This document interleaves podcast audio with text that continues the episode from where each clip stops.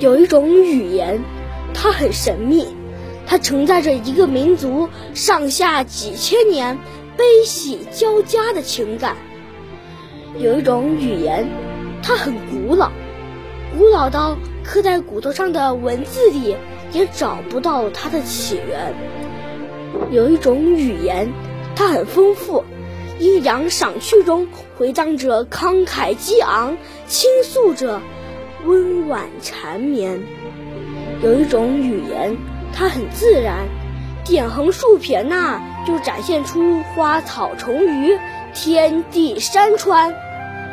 这就是中国画，一个古老的东方神话。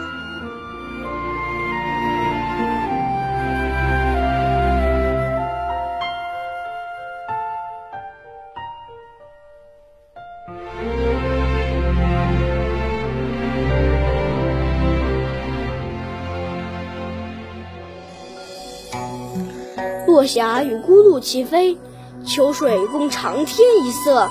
哪一种语言能说出如此诗画般的美？春江潮水连海平，海上明月共潮生。哪一种语言能有如此动听的旋律？中国话像东方一样神秘而古老，中国话像太阳一样新鲜而富有活力，中国话。像行云流水般灵活而自由，中国话就是诗，就是画，就是曲。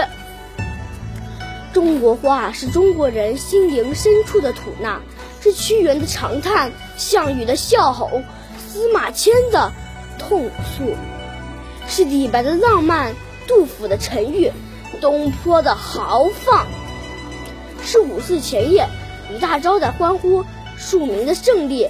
是面对敌人的屠刀，鲁迅的直斥无声的中国；是迎着特务的枪弹，闻一多拍案而起的红章正义；是礼炮声中，毛泽东庄严宣告：民族战旗。